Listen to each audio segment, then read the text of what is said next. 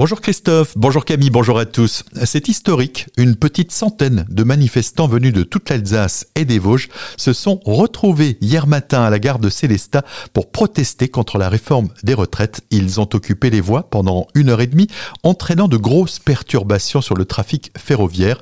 Cette action est née suite aux rumeurs liées à une possible venue du ministre de l'économie, Bruno Le Maire, qui après le rendez-vous manqué du 17 mars dernier, aurait été annoncé ce jeudi matin pour inaugurer le quartier de la gare de Célestat.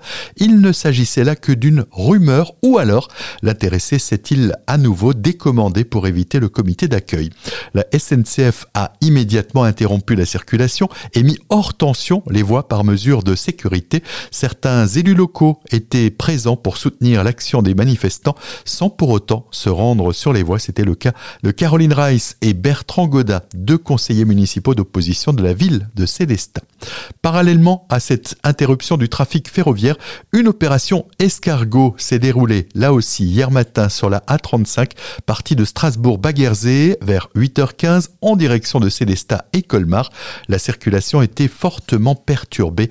L'action avait été annoncée par la CFDT Alsace pour protester contre la réforme des retraites et préparer la journée de mobilisation du 1er mai. D'autres manifestants devaient initialement partir de Célestat pour se retrouver au pied de la statue de la liberté à Colmar, mais le préfet du Haut-Rhin a pris mercredi en fin d'après-midi un arrêté d'interdiction de l'opération au départ de Mulhouse.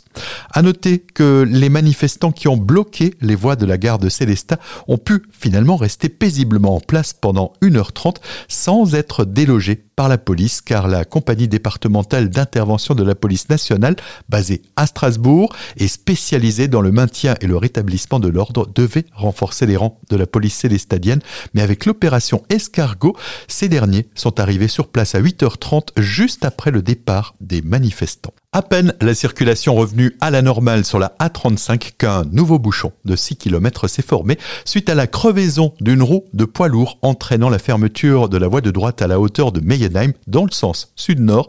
L'incident qui n'a pas fait de blessés est survenu peu avant 17h. Il aura tout de même fallu attendre 19h pour un retour à la normale. Alors que le taux de chômage atteint son plus bas niveau depuis 14 ans dans le Grand Est, le nombre de demandeurs inscrits à Pôle emploi a continué à baisser dans les deux départements alsaciens au premier trimestre 2023. Les derniers chiffres ont été communiqués par les services de Pôle emploi mercredi. Le nombre de demandeurs tenus de rechercher un emploi et sans activité s'établit en moyenne sur la période à 44 390 dans le Bas-Rhin et 32 100 dans le Haut-Rhin et de pointer pour Josiane Chevalier, la préfète de région, les trois zones considérées en situation de plein emploi affichant un taux de chômage inférieur à 5%.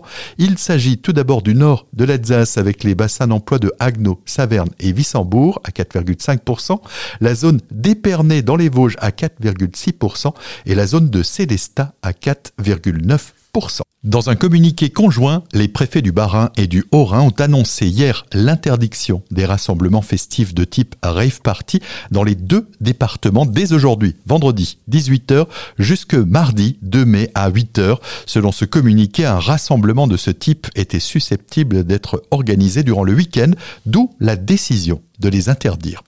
Enfin, condamnation pour agression sexuelle, c'est un sexagénaire de Münster, déjà condamné en 2012 pour des faits identiques sur neuf victimes, a comparu devant le tribunal de Colmar pour répondre des mêmes agissements sur deux nouvelles victimes. Il s'agit d'un ancien professeur de violon à l'école de musique de Münster qui s'était retiré de ses fonctions après la première condamnation pour ses agissements. Il a été condamné à un an de prison ferme à effectuer avec un Toute activité avec des mineurs lui est interdite de façon définitive. Notez que les victimes recevront chacune 5000 euros de dommages et intérêts.